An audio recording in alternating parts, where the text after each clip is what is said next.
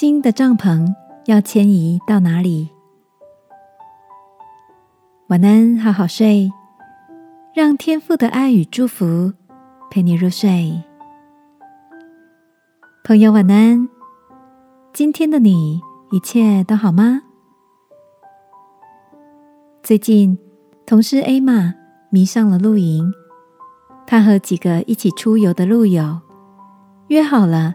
尽量找可以让孩子安全亲近生态的地点搭帐，而且刻意不帮孩子们准备三 C 用品，只带轻便的球类和简单的桌游，让大小朋友们有更多时间陪伴彼此，享受在大自然里自在悠游的时光。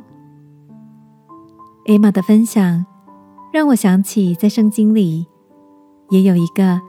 关于迁徙帐篷的故事。亚伯兰跟他的侄子罗德拥有很多的牛羊，但那片土地上的资源有限。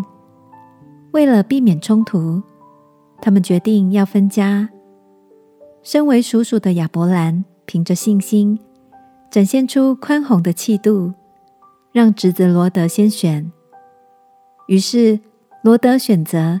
在东边看起来丰美肥沃的草原，而后来的他也渐渐的挪移帐篷，直到住进了罪恶之城索多玛，最后还走到了灭城的结局。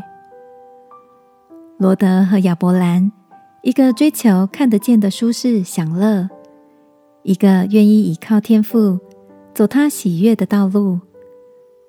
两人的命运和祝福也就因此大不相同。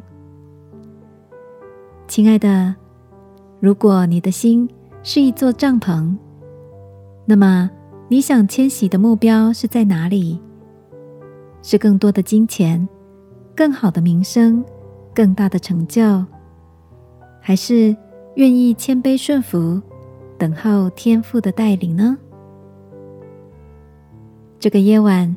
让我们一起来到天父面前，祈求他带领我们走上用信心铺成的恩典之路，好吗？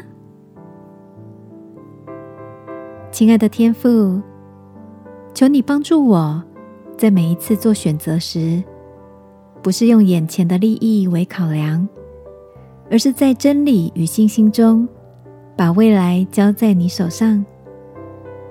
奉耶稣基督的名祷告，阿门。晚安，好好睡。